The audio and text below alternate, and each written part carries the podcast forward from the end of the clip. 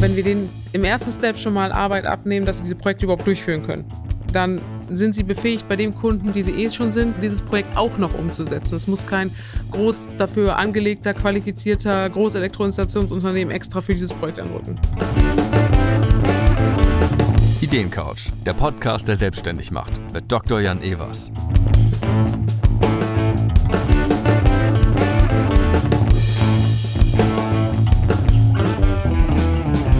Willkommen auf der Ideencouch. Heute ist Stefanie bei Jan zu Gast. Sie beschreibt sich selbst als Klimatech-Enthusiast und hat deswegen gemeinsam mit Philipp Avori gegründet. Auf ihrer Website steht, mit dem Avori Planungstool erhalten Sie innerhalb weniger Stunden Ihr individuelles Ladeinfrastrukturkonzept und nebenbei bilden Sie sich fort. Die Ansprache richtet sich klar an Mittelstandsunternehmen, weswegen Jan sich in der Folge in den Geschäftsführer von fünf Pflegeheimen hineinversetzt und anhand dessen mit Stefanie ihr Angebot bespricht. Was ist aber, wenn die Kunden vielleicht gar nicht die Mittelstandsunternehmen sind, sondern die Elektrohandwerksbetriebe? Könnte Avori gemeinsam mit ihnen als Schlüsselpartner die Plattform entwickeln? Und wie könnte das aussehen? Jan spricht mit Stefanie diese Möglichkeit durch und gibt ihr Tipps für die Umsetzung. Auf geht's! Und wenn euch die Folge gefallen hat, dann freut sich das Ideencoach-Team Jan, Gesa, Sarah und Erik über Likes und neue Abonnenten, damit noch mehr Menschen erfolgreich und glücklich selbstständig werden. Stefanie, willkommen auf der Ideencouch. Hi Jan, danke. Ja, was Spannendes hast du mitgebracht. Vielleicht fangen wir mal so an. Wieso muss es dein Produkt, dein Unternehmen geben? Ich glaube, wir wissen alle, dass wir in der Energiewende ähm, Geschwindigkeit aufnehmen äh, müssen dass es noch viele Herausforderungen gibt, die wir lösen müssen. Und dafür gibt es Avori unter anderem, um einen kleinen Teilbereich schneller und besser und effizienter zu machen. Also Avori ist das Business, was du gründen willst oder gegründet hast? Wir sind frisch gegründet, noch I.G. also in Gründung. Wir warten darauf, endlich eingetragen zu sein, aber wir haben am 2.2. offiziell unsere GmbH gegründet, ja. Okay. Wir sind du und Philipp, ne? Exakt. Sag nochmal, was ihr beide da macht. Wir möchten ähm, im Prinzip ein äh, digitales Ingenieurbüro für die Energiewende im Mittelstand werden. Das heißt, wir wollen digital und automatisiert die Integration von Photovoltaikanlagen, Speicher, Ladeinfrastruktur äh, und Wärmepumpen anbieten. Okay, wir können uns ja mal das mal so vorstellen. Also, wer ist die Zielgruppe? Wer ist Groß Mittelstandsunternehmen, also energetisch eingeordnet, alles, was so über 100.000 Kilowattstunden verbraucht, die ein Thema bei Energie haben. im Jahr oder im Monat? Im Jahr. Dann sind die leistungsgemessen, haben auch ein Leistungsthema. Also so ein Supermarkt, hat der 100.000? Im Prinzip schon, die gehören meist zu Ketten, aber ein Supermarkt würde auch in die Größe fällen. Gerade ja. weil PV mit Kühlung und ähm, ja, wenn die Ladeinfrastruktur aufbauen, auch ein Thema. Ja. Der schon Pilotkunden? Ja, das ist ein Pflegeverband, also mehrere, haben, ähm, aber das größte Projekt ist ein Pflegeverband, ähm, was äh, da schauen wir uns die Altenheime äh, okay. an. Ja. Also gut, dann bin ich jetzt mal ein Pflegeverband und ja. habe irgendwie, wie viele Alternhe Altersheime habe ich? Äh, in dem Fall fünf im eigenen Besitz. Das ist auch noch okay. eine Frage, wohne ich zur Miete irgendwo als Unternehmen oder gehört mir das Gebäude? Macht ja, ja auch einen Unterschied. Ich habe jetzt mal fünf. Ja. Und äh, mich drücken meine Energiekosten und außerdem bin ich purpose-driven und will irgendwie meinen Beitrag leisten, dass meine Kinder nicht absaufen. Und jetzt komme ich auf das Produkt, was ihr schaffen wollt. Wie komme ich da drauf? Wie man uns findet? Ja. Aktuell mit der Plattform noch gar nicht, weil die ist in der Entwicklung. Ähm, wir leben im Moment, ähm, wir kommen aus der Branche, das heißt, ähm, die Kunden, die wir haben, ähm, haben wir über unser Netzwerk ähm, akquiriert, beziehungsweise haben uns Partner gesucht, ähm, die Kunden haben, die für uns interessant sein könnten. Ja, das heißt, genau. dass die für uns den Vertrieb übernehmen. Jetzt sagen wir mal, wann, wann soll die Plattform fertig sein und launchen? Im ersten Produkt äh, im spätestens am 15.05. Okay, dann haben wir jetzt also Juni oder Juli. Mhm. Und äh, ich finde jetzt aus übers Netzwerk äh, sagt jemand, guck dir die Plattform mal an.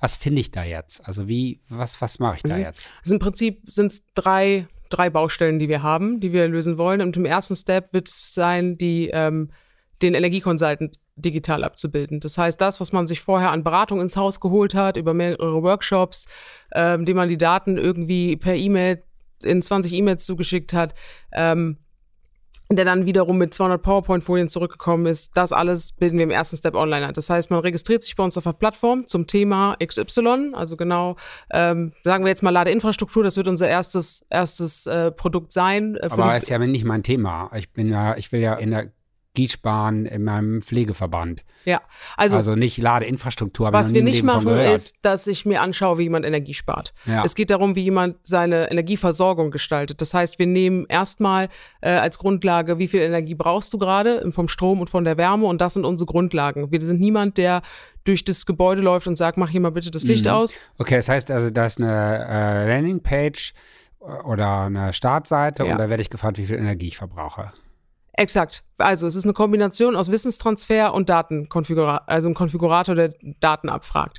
Das heißt, ähm, wenn ich meine Energieversorgung umstellen möchte, so CO2-neutral wie es geht, dann ist das Ziel von unserem Konfigurator am Ende ein Konzept zu erhalten, wo der Kunde weiß, was er äh, ausgewogen Verhältnis zwischen ökologisch und ökonomisch sinnvoll tun könnte. Das heißt, wie groß soll meine PV-Anlage sein? Ähm, was bedeutet es, wenn ich jetzt x Ladepunkte integriere bei mir auf dem Parkplatz? Ähm, ist es eine Option für mich, auf zum Beispiel die Wärmepumpe umzustellen? Das soll er hinterher erhalten und am besten auf ein Konzept, wo ich glaube, dass das am Ende auf ein DIN A4-Blatt passen muss. Und Ja. dazu möchten wir ihn dann durch einen Wissenstransfer, also dass wir ihm dieses Wissen, was normalerweise ein Berater in Workshops irgendwie mit sich gibt, dass er dort durch kleine kurze Videos ähm, informiert, sich informieren kann und uns dann direkt an der Stelle die Daten, die für uns relevant sind, äh, eingibt und wir im Hintergrund das Konzept für ihn zusammensetzen. Okay. Das heißt also, heute ist es so, dass ich irgendwie zum Ingenieurbüro gehe und die wahrscheinlich keine Zeit haben für mich, weil ich zu klein bin oder zu groß bin oder zu weit weg bin oder sie sowieso überlastet sind. Ne? Ja. Ich glaube, das sind ja so die Themen da im Markt. Ähm, und dann äh, gibt es dann Workshops und es wird dann sehr individuell auf mich abgestimmt, aber dauert dann sehr lange. Und ihr stellt euch das so vor, dass ich aufgeschlaut werde in dem Prozess. Ich muss Daten angeben, ich, zum Beispiel wie viele Au- Elektroautos da sein werden und so. Ja. Und ich werde aufgeschlaut und es entsteht ein Konzept und dann sagt, am Ende kommt dieses DIN A4-Papier raus und das sagt irgendwie, wie groß die PV-Anlage sein soll. Ja. Was sagt das sonst so? ähm, wie groß die PV-Anlage, das ist korrekt, dimensioniert sein sollte unter den und den, was da rauskommt an Amortisation und ähm, Eigenverbrauchsquote, ob ein Speicher Sinn ergibt. Wir werden auf jeden Fall Blackout-Szenario mit berücksichtigen, was es bedeuten würde, sich ein bisschen ähm, mit dem Speicher auch ähm, vor dem Blackout schützen zu können. Das heißt, was macht wie groß sollte der, der Energiespeicher sein? Wie verändert sich meine Energiekostenstruktur und mein Energieverbrauch, wenn ich äh, x Prozent äh, Elektrofahrzeuge in meinem Fuhrpark habe? Das sind erstmal die grundlegenden Ergebnisse, glaube ich. Jetzt habe ich Ja. also dieses DIN A4-Blatt und dann steht da eine Summe drauf, was mich das kostet. Grobkosten, ja. Also Grobkosten. wäre schön, wenn man im Moment genaue Kosten und steht da auch drauf, wie lange das dauert, bis sich das amortisiert?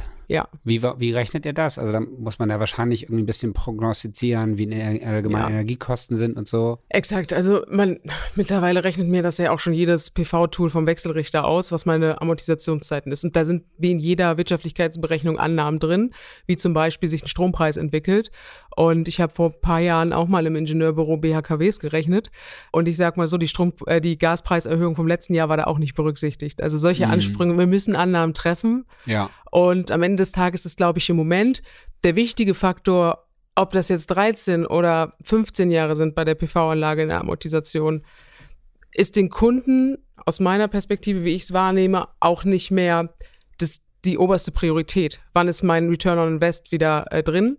Sondern ähm, ich, der große Wunsch, sich ein unabhängiger zu machen von Energiepreisen äh, am Markt, ist relativ groß. Das heißt, diese, die, die Zahl, die rechnen wir natürlich aus und die ist wichtig.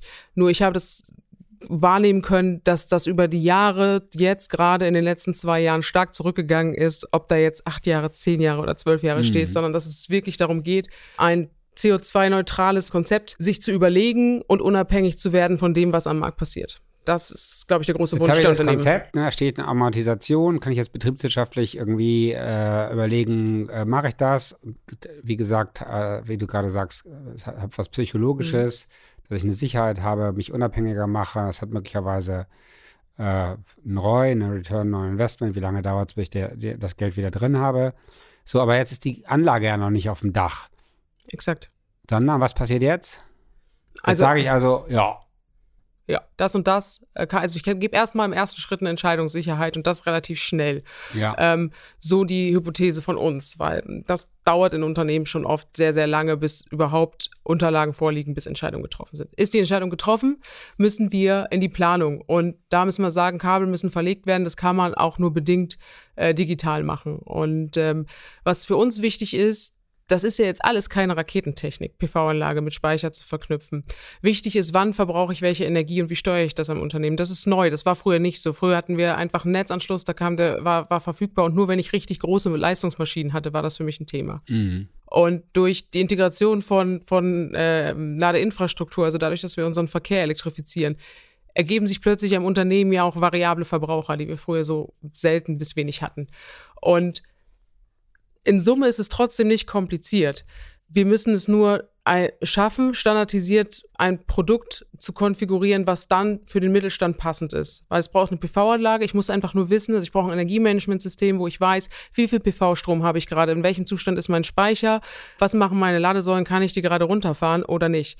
Und all das muss zusammen in einem klugen Energiemanagement laufen, was nicht überdimensioniert sein muss, äh, sollte, so wie es in der großen Industrie gebraucht wird, äh, aber auch ein bisschen mehr können muss als das, was es aktuell zu kaufen gibt für die Garage zu Hause. Und dazwischen sehen wir eine große Lücke, dass es da ein einfacheres Produkt geben muss, als es aktuell am Markt gibt der wirklich sehr einfach und schnell äh, sagen ähm, oder konfiguriert werden kann und eingebaut werden kann, damit die Planung leichter und schneller geht, damit das Elektrohandwerk, was am Ende ja wirklich das umsetzen muss, äh, dass es dem leichter gemacht wird, zu planen und die Konzepte genau. umzusetzen. Also, äh, das nochmal weit, wie geht's jetzt weiter? Also ich habe das Konzept, ich sage, ja, will ich. Was passiert dann? Dann würden wir die äh, Planung übernehmen. Ähm, und den Energiemanager konfigurieren für diese Planung. Also, dass klar ist, also ähm, bisher war es ja rein digital. Mhm. Wenn Ja. du jetzt sagst, dann würden wir die Planung übernehmen. Ja. Ist jetzt Handarbeit? Ja, das Ra also das wirkliche Rausfahren, wenn wirklich klar ist, dann äh, haben wir, wollen wir mit dem ähm, Elektrohandwerk zusammenarbeiten, der aber genau nach Konzept ähm, rausfährt und eine Planung generieren kann und auch wirklich ein Angebot erstellen kann, weil am Ende ist die Energiewende, wir müssen, wir müssen mit, mit, mit Händen äh, und Baggern äh, Kabel verlegen und Sachen zusammenstecken. Mhm. in Das heißt also, ja. Und ihr stellt euch das so vor, dass ihr dann Elektrohandwerker an der Hand habt, denen ihr den Lead generiert? Oder ja, aktuell genau so. und wie ist dann der Ertragsstrom? Also kriegt ihr dann Provisionen vom Elektrohandwerker? Ja, wir arbeiten da mit Umsatzbeteiligung im aktuellen Modell. Mhm. Und für den ist es vorteilhaft, weil er schon etwas genauer weiß, was der Kunde will und weil der schon gesagt hat, wenn es in dem Kostenrahmen bleibt, dann will ich es machen? Oder was ist der Vorteil des Elektrohandwerkers? Wir geben ihm über das Energiemanagement noch direkt die Lösung mit an die Hand. Ähm, und der Vorteil ist, dass er sich um nichts anderes kümmern muss, außer um das Bauen, da wo er die größte Marge drin hat. Also unsere Kernhypothese ist ja, dass wir das Konstrukt so aufbauen, dass jeder in dem Konzept das macht, was er am besten kann. Und wir haben den Kunden dann schon so weit vorbereitet, ähm, dass er weiß, was er möchte. Wir haben die Planung vorbereitet. Es geht eigentlich nur noch darum, wo müssen die, äh, wo kann man wirklich lang mit den Kabeln, was muss wirklich vor Ort getan werden, wie sieht's da aus und was kostet's. Das muss analog das Handwerk übernehmen. Aber was der Elektromeister nicht machen muss, der muss nicht mit dem Kunden sich auseinandersetzen. Wie rechne ich jetzt einen Ladestrom ab? Was bedeutet das steuerlich für meine PV-Anlage, wenn ich den Strom da nutze? All das, was wir in der Ja. Energiewende zu beachten haben, kann und sollte er auch nicht beraten, weil dafür haben wir keine Zeit. Wir sollen uns darauf konzentrieren, dass, dass er schnellstmöglich dem Kunden äh, die Lösung bauen kann. Okay, also ein bisschen quasi so wie Ford die Autoproduktion verändert hat, indem man Fließband gebaut hat und gesagt hat, äh, am Fließband äh, wird dieses Auto in Etappe für Etappe von Leuten, die nichts anderes machen als diese Etappe.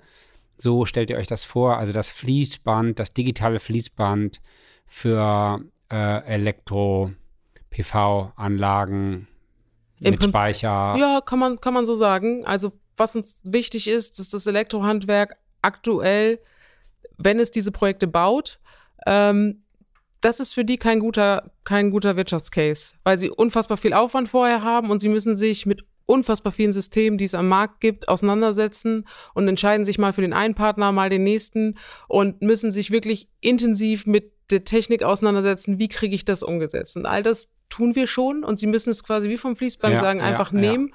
Und ähm, irgendwann im, im zweiten, dritten, vierten Step, ich weiß es jetzt noch nicht, äh, wollen wir das natürlich auch das Handwerk digital an uns anbinden. Ne? Aber erstmal Schritt für Schritt. Den Kunden anbinden, ja, um dann ich, genau, zu sagen. Da will ich mal einmal rein. Ne? Also das Ja. war, als ich dein äh, Canvas, äh, ein super Canvas in Vorbereitung geschrieben, vielen Dank. Als ich das las, äh, hat es bei mir sofort an der Stelle gezuckt.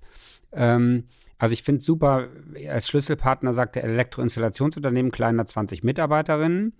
Ne? Meine Fantasie ist jetzt, weil die quasi besonders wenig planerische Kapazitäten haben und Bock haben, sich mit Kunden zu unterhalten und so, also so wie du gerade beschrieben hast, Mhm. ne? da ist die, die beste Lücke für euch. So, also die sind Schlüsselpartner. Geht's nicht sogar noch ein bisschen mehr? Also könnte man nicht sogar sagen, ihr baut die Plattform mit und für Elektroinstallationsunternehmen? Ja, äh, das ist durchaus eine Option. Also wir sind ja gerade gestartet und werden ja auch mit den Ergebnissen von unseren ersten Produkten, die online sind, Erfahrung sammeln. Es ist absolut möglich, den kompletten Business Case, den wir haben, als SaaS-Modell für das Handwerk zu bauen. Oder für Energieversorger, Mhm. für kleine bis mittelständische Energieversorger haben wir ja auch reichlich in Deutschland. Das wäre eine Option, äh, die wir auch immer andiskutieren und im Hinterkopf behalten. Wir haben uns im ersten Step entschieden, den Proof of Concept sozusagen, dass das überhaupt geht, ähm, Kunden digital in diesem Thema zu beraten, gerade den Mhm. Mittelstand, Mhm. dass wir das als Avori nach vorne bringen und auch vom Handwerk gezielt erstmal trennen, dass das Handwerk uns auch im besten Falle die Kunden erstmal zu uns gibt und wir sie wieder zurückgeben. Ähm, und was auf dem Weg passiert, wenn wir sehen, dass im Handwerk die Nachfrage nach dieser Software groß ist, also dass sie das selber bedienen wollen und äh, die Ergebnisse daraus haben, dann könnten wir da äh, unser Modell hingehend noch, So, noch ne? ändern auf dem Weg. Ja, das würde, ist geht, eine Option. würde auch anders gehen. Also ich werde, ich würde jetzt eher so denken, dass äh, ihr akquiriert Elektroinstallationsbetriebe als Kunden und wenn bei denen Leute anrufen, die sowas wollen, dann sagen die, nutzt die Plattform und komm damit wieder oder nutzt die Plattform und such uns aus oder die schicken dann einfach einen Link zu denen, bitte nutzt diese Plattform und dann ist quasi, kriegen sie als erster den Lead.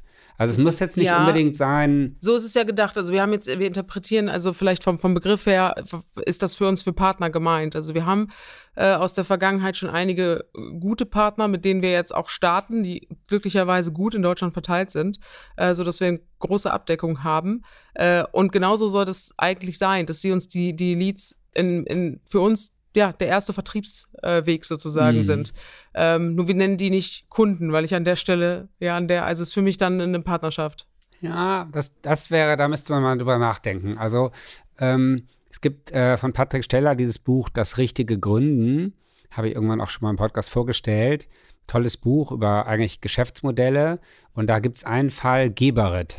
Geberit sind im ähm, Sanitäts, kenne mich dann nicht aus, wie die Worte heißen, Sanitätsbetrieben. Ich glaube, die haben bei äh, Klospülungen irgendwie einen Marktanteil von 80 Prozent. Mhm. Wieso?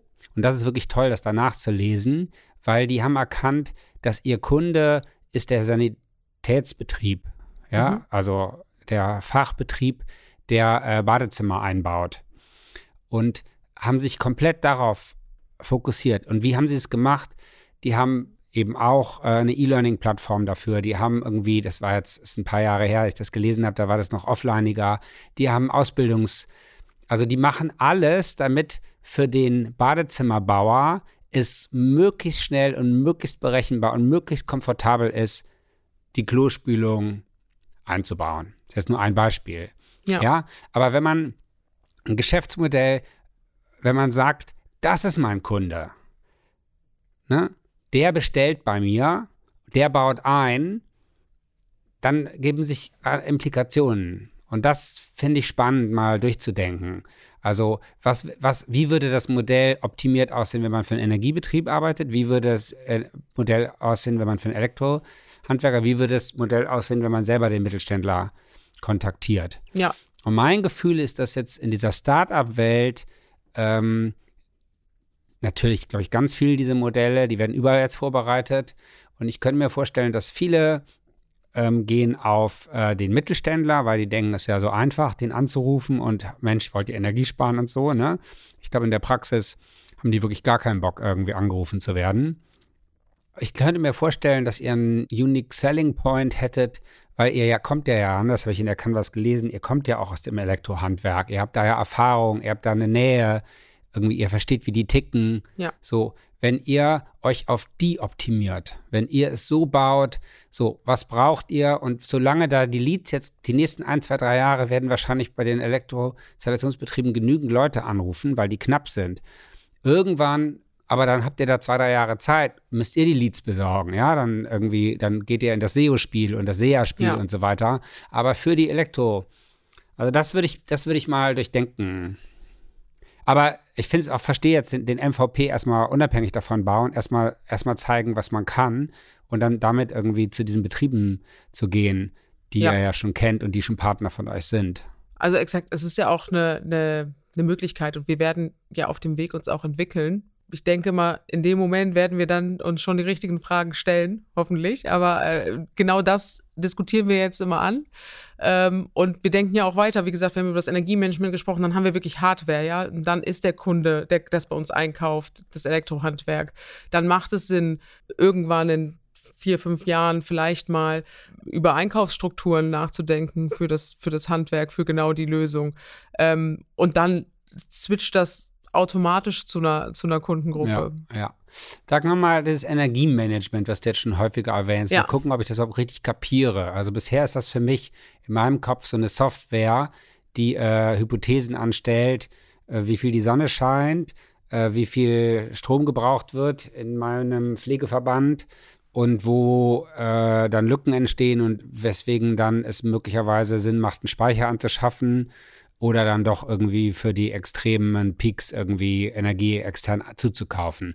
Also für mich ist Energiemanagementsystem eine Software, weil du gerade von Hardware redest. Hast du noch was anderes im Kopf? Ja, am Ende muss es ja irgendwo implementiert sein und aktuell die meisten Lösungen für wir müssen mal anfangen beim Begriff Energiemanagement. Ich sage das mittlerweile auch. Das ist eigentlich aus der Ingenieursperspektive nicht richtig. Aber alles das, was es am Markt zu kaufen gibt, da steht dann immer EMS für Energiemanagementsystem. Und das eigentlich ist das ein aktives Lastmanagement, was wir früher so nicht gebraucht haben in Unternehmen. Das war sehr passiv und wirklich nur in großen produzierenden Unternehmen notwendig.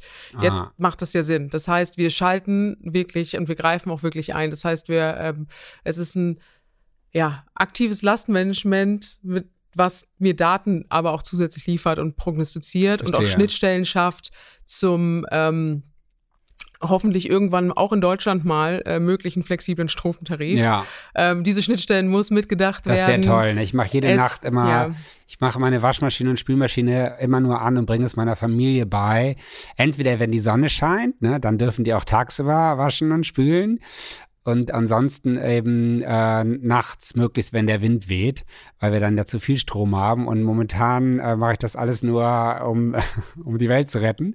Ja. Aber äh, noch nicht irgendwie, ja, und bei einem, bei einem, bei einem äh, flexiblen Energiekosten würde man dann nachts, wenn zu viel Wind weht, würde man auf einmal es günstiger kriegen und dann könnte dein System die Speicher vollknallen, ähm, auch wenn es gerade nicht benutzt wird, weil einfach der Strom gerade so günstig ist. Ne? Genau. Also in unseren Unternehmen sieht es ja genauso aus wie in unserem normalen Stromnetz, im öffentlichen Stromnetz. Noch nicht sehr klug, was das Thema Ja. Energie angeht, weil wir es Oh. nie gebraucht haben. Und die, das, die Einheit bringt eigentlich die Intelligenz rein, Ja. ähm, die einfach wirklich sagt, okay, wie ist gerade der Strompreis äh, am Markt? Ähm, was passiert bei mir im Gebäude? Und dafür den richtigen Fahrplan sozusagen abfährt, um kostenoptimiert ja, seinen Energieverbrauch zu steuern. Cool. Okay, lass uns mal kurz ein bisschen abklopfen, wer, also wo ihr jetzt steht. Du sagst also, ihr seid jetzt irgendwie, habt die GmbH gegründet. Äh, der MVP, also quasi das Minimal Viable Product, wo man irgendwie schon mal sehen kann, wie es funktionieren kann, soll irgendwie im Mai kommen. Wovon lebt ihr denn, ihr beiden, Philipp und du? Aktuell haben wir das Gründerstipendium und Kunden generiert für im Prinzip die Leistung, die wir digital abbilden wollen. Äh, wir haben noch zwei, drei kleine Beratungsaufträge, weil wir nur aus der Branche kommen und da, ich sag mal, was leicht mitzunehmen war, haben wir einen Umsatz mitgenommen, haben uns aber ganz klar gesagt, wir werden nur Aufträge annehmen, aus denen wir aus der Erfahrung ähm, profitieren können für das Produkt.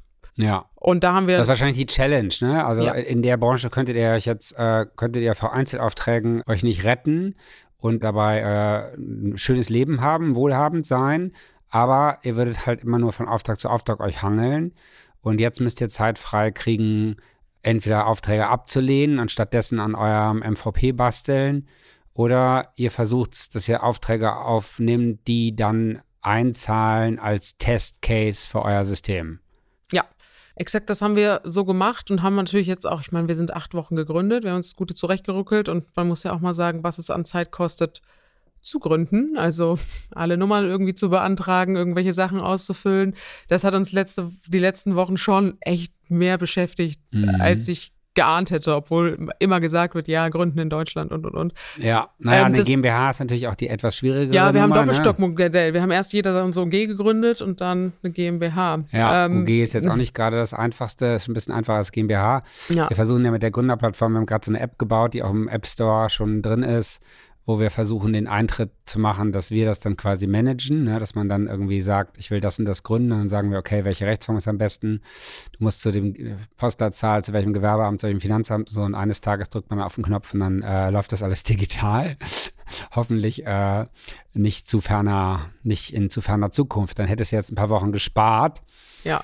Ähm, aber gut, du und hast es jetzt hinter dir. Genau, und zusätzlich haben wir äh, Vertrieb gemacht, äh, sozusagen für die, die ersten Partner, die ersten Kunden, äh, um die zu generieren, um zu wissen, okay, den Umsatz haben wir sicher drin, wir werden dieses Jahr einen vollen Kühlschrank haben können. So, das, ja. äh, soweit haben wir das gemacht, das haben wir alles eingeworben, hat auch alles echt gut funktioniert. Das heißt, wir haben Aufträge im Haus, die uns auch nicht zu 100 Prozent auslasten. Also, ja. ähm, die nur so hoch sind, dass wir den Umsatz generieren, den wir generieren wollten und sind jetzt auch gerade an dem Punkt, wo wir da, das gar nicht weiter verfolgen, sondern wirklich gesagt haben, wir haben jetzt das operative Geschäft, das, wir wissen, wie lange das geht, wie lange die Aufträge da sind und äh, haben jetzt gerade, ich habe frisch diese Woche gesagt, ab nächste Woche gibt es nichts anderes außer Produktentwicklung. Und das sechs Wochen äh, wird jetzt sehr hart durchgezogen, dass man da vorwärts kommt, weil das ist wirklich in den Wochen und Monaten auch in der Vorbereitung eine Herausforderung gewesen, das in Einklang zu bringen. Das, was wir eigentlich wollen, wegen, weil du hast komplett recht, wir können als Ingenieurbüro, könnten wir sehr gut leben, ja. Mm, ja, okay.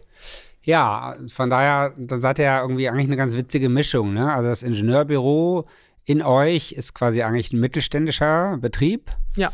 Der sogar schon Break-Even ist wahrscheinlich, ne? Ähm, und gar kein Geld braucht. Und äh, das Start-up in euch, was diese digitale Plattform macht und da große Ziele hat, ist, ist halt ein Start-up, ne? Und das, äh, wollt ihr das nur querfinanzieren oder habt ihr davor, das Start-up zu funden? Hab, wollt ihr Investoren? Also sagt mal ganz kurz, wie ihr das ja. machen wollt. Wie habt ihr das vor? Das ist eine unserer Herausforderungen, genau das zu herauszufinden für uns. Ja. Ähm, aktuell und auch von den Einflüssen, die wir von außen bekommen. Ich habe das Gefühl, seit ich in dieser, also ich komme ja aus dem klassischen Mittelstand, ich war im Ingenieurbüro, dann war ich bei, zwar bei Ladesäulenherstellern, die sich so als Start-up dargestellt haben, aber in Summe waren die Hintergründe des Unternehmens, wo die gegründet wurden, wo die gewachsen sind, halt auch einmal sehr klassisch aus dem Schaltschrankbau und einmal aus dem Elektrohandwerk. Das heißt, das ist die Welt, aus der ich komme. Jetzt tauche ich so ein bisschen in die Startup-Welt ab und denke, ähm, in Case ist nur, ein, also man ist nur ein Startup, wenn man sofort weiß, wie viel Geld man braucht, über wie viele Runden äh, und will man gerne als VC an Bord hätte. Und das ist bei uns nicht so. Wir haben mhm. gesagt, naja, wir können uns ja erstmal selber finanzieren und haben da diese Idee, die auch in der Komplexität noch sehr viele Variablen hat. Das ist uns vollkommen bewusst, die wir auch gerne testen wollen würden, die aber in Summe nicht teuer sind. Also, womit wir aktuell Geld verdienen, ein Ingenieurbüro zu betreiben, das kostet kein Geld. Also wir haben einen Schreibtisch, das ist netterweise in Bielefeld auch noch zu 50 Prozent gefördert. Ähm, der kostet nicht viel, wir haben einen Laptop und wir müssen mobil sein. Das sind unsere Kosten. Ähm, und können Umsatz generieren. Und auch diese, diese ersten Plattformgedanken, äh, bevor ich jetzt großen IT-Service beauftrage oder intern das Know-how aufbaue, um das zu testen, von dem wir uns zwar äh, sehr sicher sind, dass es, dass es dafür Kunden gibt und dass das funktioniert. Auch dafür brauchen wir noch nicht Unmengen an Geld, weil es mittlerweile super leicht ist, sich diese Plattformen zusammenzubauen, E-Learning-Plattformen zu nutzen und und und. Also bestehende, wo die Wissens, wo ihr die Wissensfilme erstmal selber macht, erstmal Exakt, selber die kann man erklärt. white labeln, dass die nach uns aussehen, dass da unser Logo drauf ist. Ähm, all das können wir erstmal testen. Soweit wir bis dahin brauchen wir in meinen Augen auch kein Invest von außen. Mm, wenn wir entscheiden, in die Hardwareentwicklung zu gehen oder in die Hardware-Software, das ist ja beides, ähm, fürs Energiemanagement, auch mit einem Partner zusammen, dann bräuchten wir Geld. Das ist auch die Frage, dass es aber nicht so viel ist, um zu sagen, wir müssen jetzt große Investoren an Bord holen, sondern da könnte man auch über eine, eine, Bankfinanzierung sprechen. Und das ist für uns auch der große Struggle. Muss es unbedingt ein Investor sein? Müssen es mm. Business Angel sein? Können ja, wir uns auch ja, Geld für ja. all das? Ist uns ehrlich gesagt noch nicht, noch nicht so klar. Und äh, wir haben immer das Gefühl, dass von außen eher, wenn ihr nicht Investoren mit an Bord holt, seid ihr auch kein Startup, um es mal so auf den Punkt zu bringen. Und das ist für uns ein bisschen schwierig im Moment, ehrlich gesagt. Mhm. Ja, lass uns da mal reingehen. Das ist, glaube ich, tatsächlich interessant, weil ihr da zwei Welten vereint. Also kulturell, sagen wir mal, die Vorteile, eher mittelständisch zu sein, ist, dass ihr wahnsinnig viel Zeit und Stress spart, äh, die ganze Zeit darüber nachzudenken, wie ihr die nächste Finanzierungsrunde macht, wie ihr euren Case äh, hübsch macht, irgendwie, wie ihr Pitch Deck hübsch macht, wie ihr alles hübsch macht. Mhm. Äh, dann teilweise sagen die Investoren irgendwas, was vielleicht gar nicht sinnvoll ist, aber ihr müsst das dann machen, damit die irgendwie an Bord bleiben und so weiter und so fort. Ne? Also da geht auch wahnsinnig viel Energie verloren an der Stelle. Wenn ihr sagt, machen wir nicht, ne, eine klassische Bankfinanzierung, da kann man zwar ein bisschen jammern, dass man einen Businessplan schreiben muss, aber macht häufig sowieso Sinn. Und dann hat man mit denen ein paar Stunden und dann lassen die einen eigentlich in Ruhe. Ja. ja. Im Vergleich zu Investoren, die jeden Monat mitreden wollen und so. So könnte man es, ist die eine Sicht. Ne? Die andere Sicht ist natürlich, dass wenn man Investoren an Bord hat, lassen die einen nicht in Ruhe, sondern quälen einen, drücken einen, dass man eben den MVP schnell draußen hat, dass man schnell Learnings macht. Also dadurch, dass ihr dann kein operatives Geschäft habt, habt ihr wahnsinnig viel Kraft für das, was skalieren soll, nämlich die Plattform. Und da sind wir natürlich wahrscheinlich, sind da jetzt wahnsinnig viele in den Startlöchern, die das machen. Und da könnte man auch, könnte man, man müsste man mal drüber nachdenken jetzt, ob wenn ihr dann nicht, ob ihr dann einen Geschwindigkeitswettkampf habt. So, also habt ihr bestimmt, dass viele das machen. Und vielleicht ist es aber könnte der Case sein, wie ich eben schon gesagt habe, wenn ihr eine ganz bestimmte Ecke bearbeitet, wenn ihr in Partnerschaft mit dem Elektrohandwerk seid, ja, dann müssen die anderen euch gar nicht stören. Wenn ihr es schafft, 10, 20, 30, 40 Elektrohandwerker erstmal an Bord zu haben, dass eure Plattform funktioniert, ausgelastet ist, ja.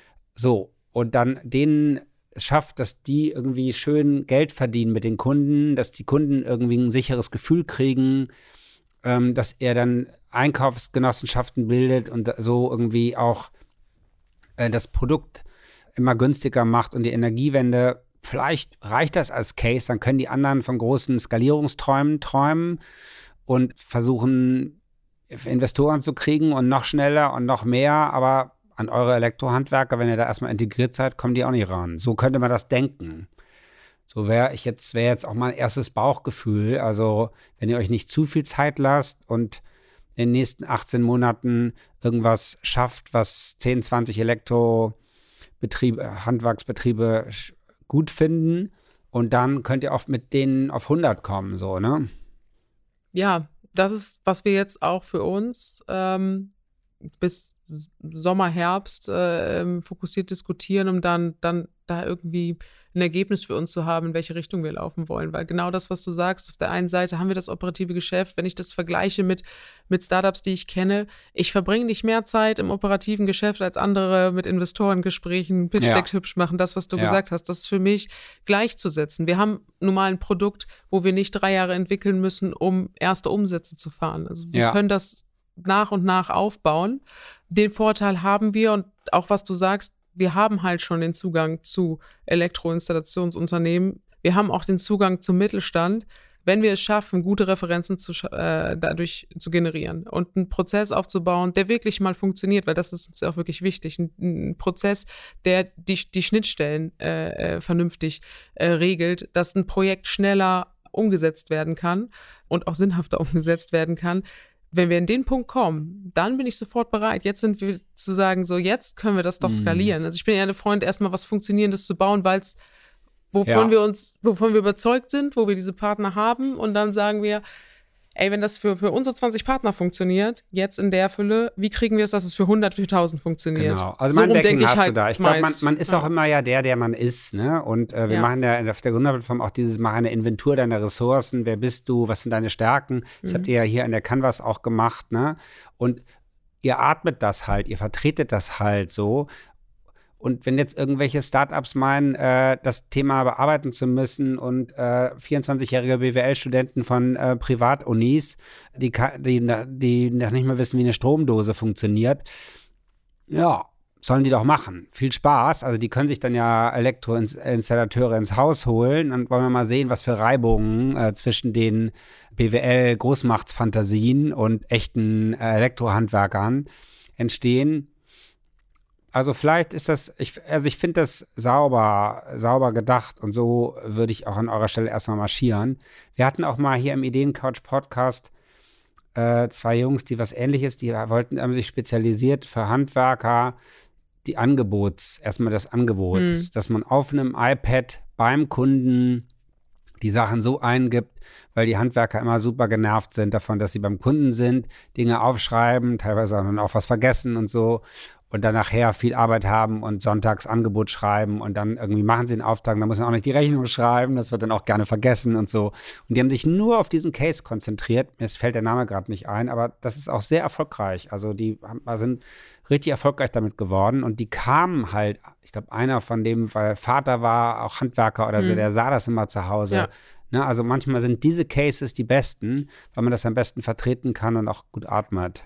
Also ich finde, ihr seid äh, ein ein kleiner Mittelständler, der durch Jugend, Energie und Power die Kraft hat, ein Produkt zu entwickeln. Und da ist genau wie du sagst, dass ihr euch das frei blockt, Disziplin habt. Und anders als Mittelständler, die ja alle immer gerne alles selbst erfinden, die würden jetzt irgendwie anfangen, eine IT-Abteilung aufzubauen. Äh, seid ihr so, dass ihr sagt, äh, wir gucken uns an äh, E-Learning-Plattformen, die es schon gibt, die wir White Label nutzen. Also ihr Ne, das ist ja modernes Gründen, dass ja. man guckt, was gibt es an coolen Sachen. Das sind auch Schlüsselpartner, stehen bei dir auch drin, ne, als Schlüsselpartner, mhm. E-Learning-Plattform. Mit was, wie könnt ihr denn die, die selber, die konfigurierende Plattform bauen? Was, was, wie weit seid ihr denn da? Wollt ihr da auch auf ein Baukastensystem gehen? Die ehrliche Antwort ist, das wissen wir noch nicht. Das Bild, was wir in unserer Vision sehen, da wissen wir, da brauchen wir das komplett in-house, äh, das zu bauen oder zumindest ein Partner, der mit Kompetenz von uns aus das baut. Und das ist eine der Fragen. Wir sind zu, aktuell zu zweit. Wir haben zu zweit gegründet. Äh, Philipp und ich sind beides äh, Ingenieure, das heißt, ich bin Elektroingenieurin und er ist Wirtschaftsingenieur. Uns fehlt schon das IT-Digital-Know-how. Und aktuell, deswegen, um zu starten, um zu testen, um die ersten Produkte rauszubringen, behelfen wir uns genau mit dem, das, was ich da im Geschäftsmodell geschrieben habe. Und sprechen auch mit den ersten Partnern, die für uns so eine eigenständige Plattform entwickeln können. Und das geht, glaube ich, dann eher wieder in die Richtung Finanzierung irgendwann, wenn wir die Leute bezahlen wollen, IT-mäßig, mhm. ähm, das in-house zu tun. Äh, dann brauchen wir Geld. Die ersten Grundzüge von einer IT-Plattform zu bauen. Und ich habe in meinem letzten Unternehmen erlebt, dass das gut geht, dass man mit wenig Geld äh, äh viel erreichen kann, mit einem guten, guten Entwicklungspartner das ist der Weg, den wir schon mal gesehen haben, den wir, glaube ich, gerade präferieren, dass wir einen IT-Entwicklungspartner für diese Plattform ja. haben. Das hattest du ja auch mir vorher gesagt, ne, dass das einer eurer Fragen ist, an denen ihr knackt und auch äh, Interesse hast, meine Meinung zu hören. Ja. Ich finde es genau richtig, wie du es gerade sagst. Also man kann heute MVPs und auch eine stabile Plattform mit Baukastensystemen, die vielleicht dir dann andere bedienen, ja, oder externen Partnern. Wir hatten hier mal, einen, ich hatte mal einen Podcast mit Lasse Schürmer, da fällt mir der Name noch ein.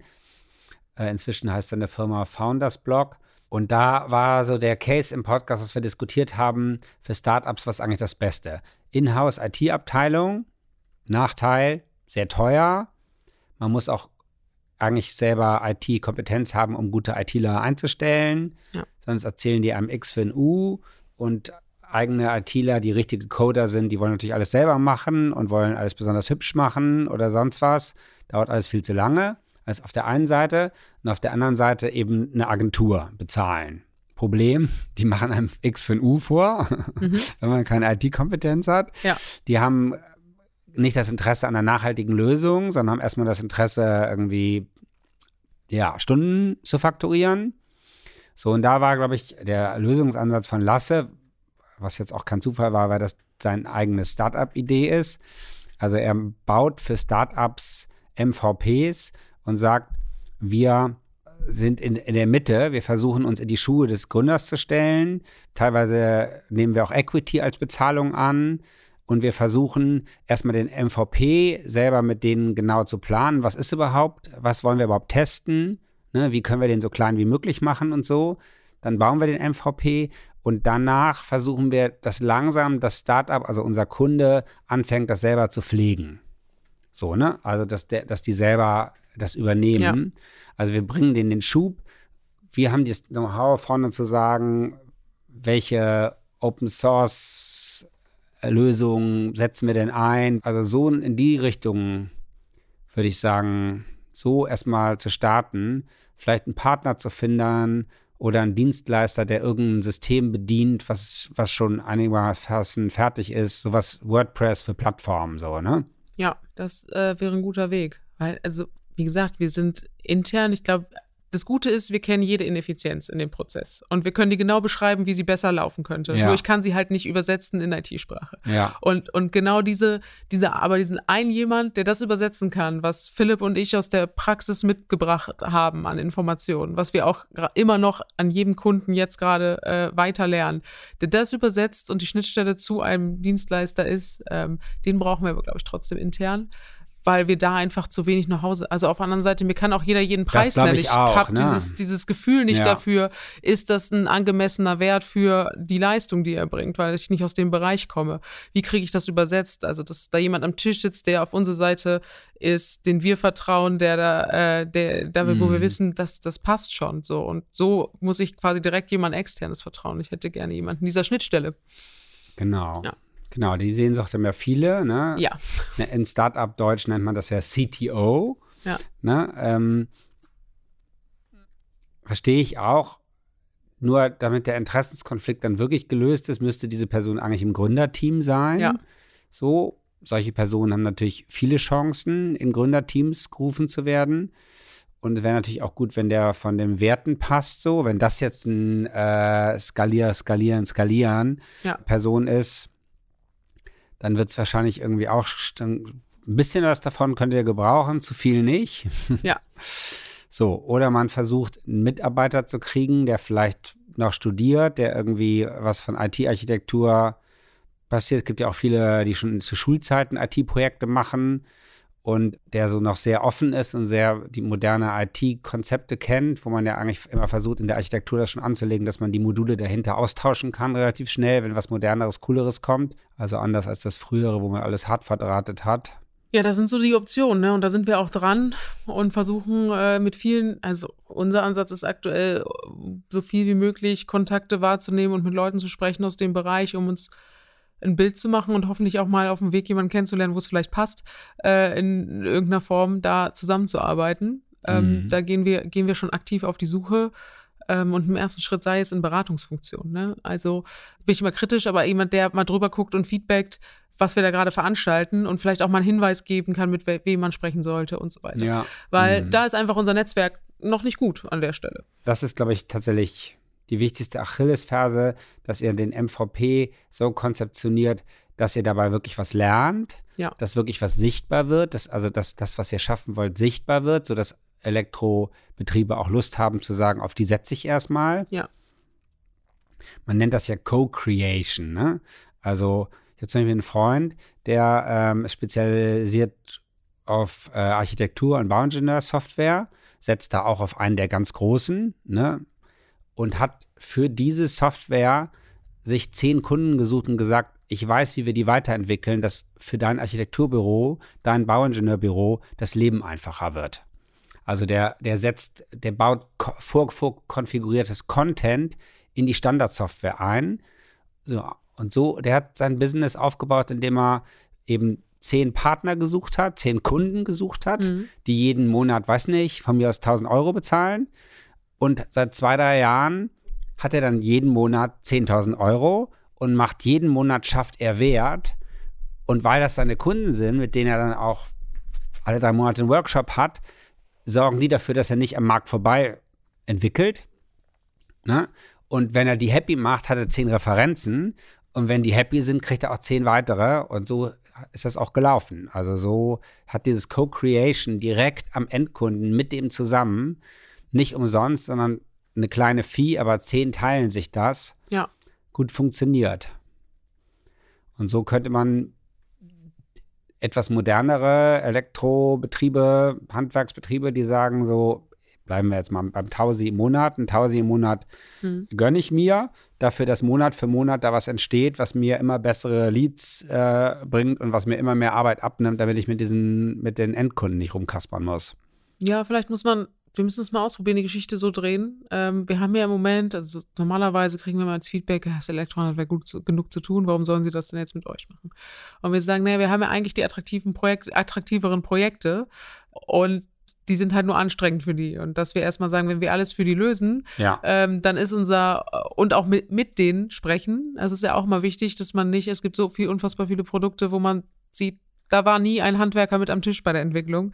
Äh, sind einfach unfassbar unpraktisch im, äh, im Handling, egal was es, was es ist in dem Energiebereich, wo wir sagen, wir wollen die schon mit am Tisch haben bei der Entwicklung. Wir wollen gerade im Prozess die mit am Tisch haben, Ja. um zu sagen, äh, was funktioniert für euch, weil wenn es mit euch zehn sozusagen gut funktioniert, dann ist es sehr wahrscheinlich, dass es noch zehn weitere gibt. Genauso wie du sagst, Genau. Ja. ob sie jetzt gerade bereit sind, in der aktuellen Lage äh, dafür Geld zu bezahlen, das ist, glaube ich, das sollten wir mal herausfinden, aber es ist ein guter Ansatz. Weil eigentlich Ja, ist es, es also ist ja vielleicht sind die, exakt erst, so. die ersten drei, für die macht ihr es umsonst. Ja.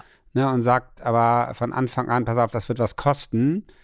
Eines Tages Mhm. und äh, ab Monat sechs oder so, aber die ersten sechs Monate sind umsonst und ihr könnt dann aussteigen, dann haben die kein Risiko Mhm. und ab dann akquiriert ihr an dem vierten und in dem Moment, wo jemand dafür sagt, hey, das, das, die Vision ist gut oder das Mhm. MVP ist gut, jetzt zahle ich einen Tausi im Monat, dann wisst ihr, ihr seid auf dem richtigen Track. Ja, das stimmt.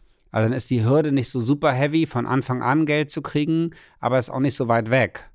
Und in dem Moment, wo die jeden Monat 1000 zahlen, dann habt ihr auch keinen Mission Drift, wie nenne ich das immer. Also äh, dann wisst ihr, wenn jemand anders mit dem Auftrag winkt, dass ihr irgendwie fünf, zehn Kunden habt, die am Ende des Monats fragen, wofür habe ich 1000 Euro bezahlt. Also das Ja. äh, ist quasi, dann sind die Anreize richtig gesetzt.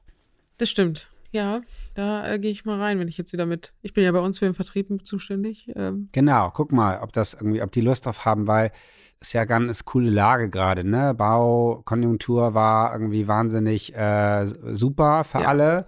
Man kriegte ne? keine Handwerker mehr und jetzt bricht es gerade an bestimmten Stellen massiv ein. Die ersten Architekten gehen pleite und so weiter. Zehn Jahre lang hatten die alle zu, genug zu tun. Von daher ist, glaube ich, die Fantasie, dass es nicht alles so weitergeht und dass es gut wäre, sich zu, auf die Zukunft einzustellen und irgendwie ein, ein standardisierbares Produkt, wo man selber als Meister nicht mehr so viel Arbeit hat, weil es irgendwie sich wiederholt und die Gesellen irgendwie einen super Plan von euch kriegen und das dann schön abarbeiten können. Ich glaube, die Fantasie, dass das notwendig wird, die ist jetzt nicht mehr so fantastisch. Das stimmt. Also wir, wir haben ja auch schon von, von ein paar Elektromeistern gutes Feedback dafür bekommen. Und die haben auch einfach ganz klar gesagt, wenn ihr es schafft, mir was vorzulegen, wo ich wenig Arbeit mit habe, äh, am besten keine sozusagen, äh, dann ist das für mich interessant. Wenn Ja. das Ganze drumherum weg ist und ich einfach meine Leute losschicken kann und ein bisschen Material besorgen kann, dann ist es genau da, wo wir hin müssen. Also wir kriegen das Feedback schon, nur es ist ja zwischen, ja, ich sage mal zwischen, ja, ist ganz interessant und wir machen, gehen jetzt mal wirklich einen Schritt weiter und tun das. Äh, das ist ja auch immer noch ein Schritt. Ne? Absolut, Ja. absolut. Aber das äh, kann man nur, den, den Schritt kann man nur machen, wenn man den Schritt macht. Exakt. Und ähm, vielleicht dann noch ein kleine, kleiner Aspekt, das wirst du wahrscheinlich äh, gut kennen, aber wir haben ja da wahnsinnig Fachkräftemangel und tatsächlich, es bewegt sich was in Deutschland und es, man kann jetzt auch ähm, einen Schein machen als Elektro, ich weiß nicht, wie das heißt. Unterwiesene Person, EUP. Damit Sowas, ne? Mhm. Und wenn ihr jetzt schaffen würdet, den Prozess so zu gestalten, dass immer gleich klar ist, wo überall diese Elektrohilfskräfte, nenne ich das mal, die dann auch irgendwie ein Zertifikat haben, aber das macht man wohl an einem Tag. Ne? Da sagt man irgendwie, okay, ich bin nur gut, also äh, ich äh, werde nur Steckdosen. d- d- d-. So, und wenn ihr das irgendwie schafft, dass irgendwie ihr den Prozess so gestaltet, dass Teile davon von solchen Hilfskräften dann helft ihr dem Elektromeister ja auch seine Fachkräftesorgen wegzukriegen, weil er dann genau weiß, okay, ich habe so und so viel Kapazität dafür, ich suche jetzt Leute, die diesen, wie heißt das, EOP? Äh, ja, elektrotechnisch unterwiesene Person. Ja. Elektrotechnisch unterwiesene Person. Ach, vielleicht werde ich, wenn ich mal groß bin, möchte ich auch eine elektrotechnisch unterwiesene Person werden. Ja, okay, also das könnte doch so ein Zusatznutzen sein, ne, der auf, auf einem weiteren Trend irgendwie ansetzt.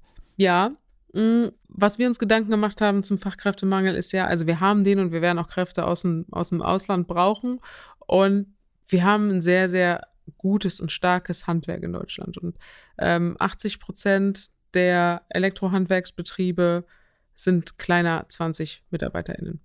Und auf die setzen wir eigentlich, weil die sind im Mittelstand vorhanden. Die sind oft ganz oft auch schon beim Mittelstand ja da, ja. weil sie die Verteilung gemacht haben und so weiter. Und wir sagen, wenn wir denen im ersten Step schon mal Arbeit abnehmen, dass sie diese Projekte überhaupt durchführen können, dann sind sie befähigt, bei dem Kunden, die sie eh schon sind, dieses Projekt auch noch umzusetzen. Es muss kein groß dafür angelegter, qualifizierter Großelektroinstallationsunternehmen extra für dieses Projekt anrücken.